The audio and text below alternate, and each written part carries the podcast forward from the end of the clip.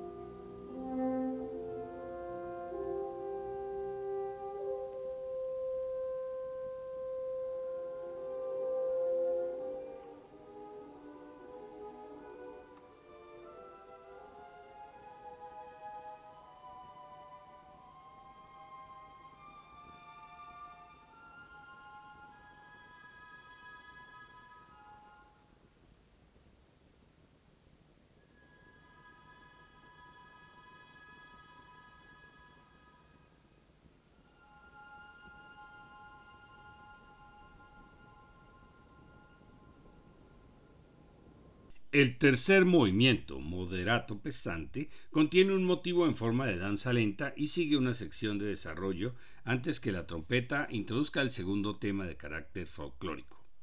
El último movimiento, lento, moderato, maestoso, comienza con un solo de soprano acompañado por suaves redobles de tambor. Cuando la voz desaparece, la orquesta presenta una noble melodía llena de un majestuoso sabor británico. Toda la obra está dominada por un sentimiento de paz y tranquilidad. Escuchemos los dos últimos movimientos.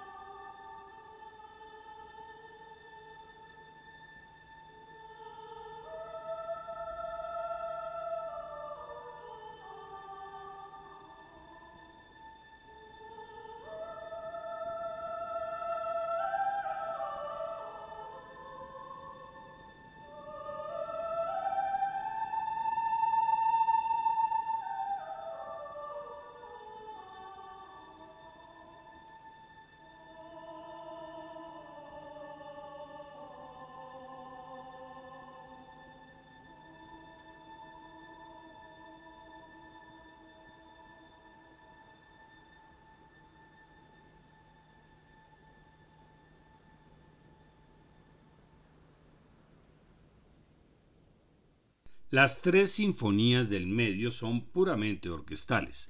La sexta de 1948 incluye una parte para saxofón. Muchos habían visto la quinta como una despedida compuesta a los 70 años y la turbulenta sexta fue una sorpresa.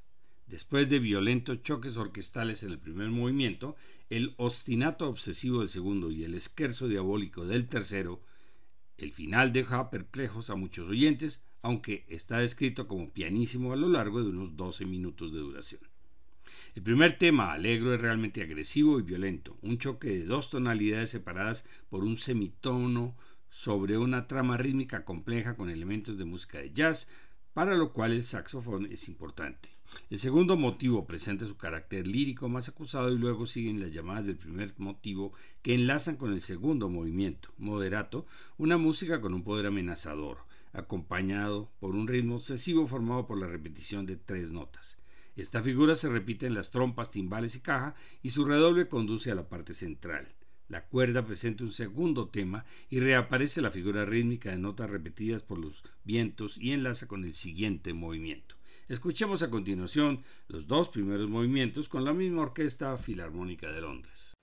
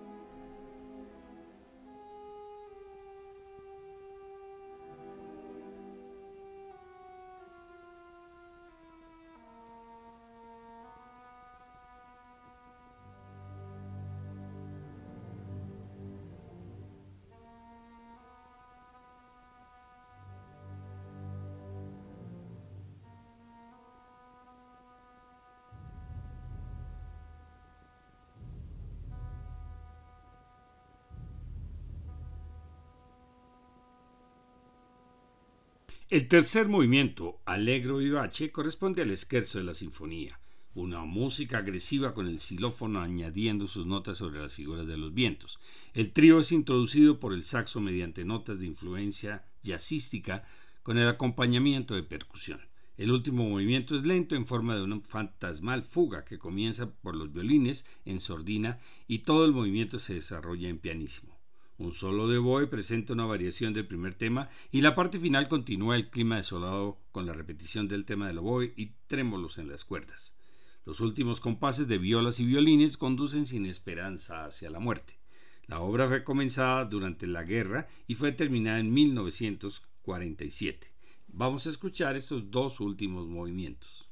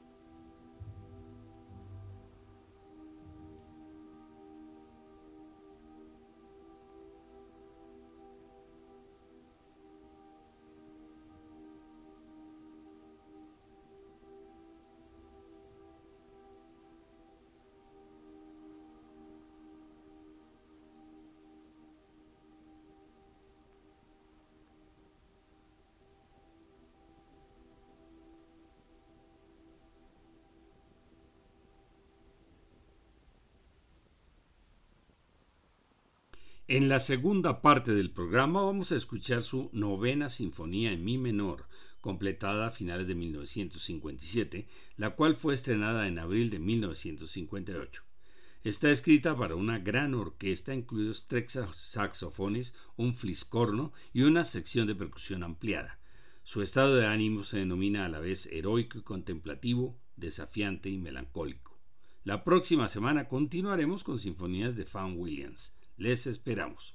Ya presentamos en marzo la primera charla Cómo acercarse a la ópera. En abril la charla musical será Cómo seleccionar la ópera ideal.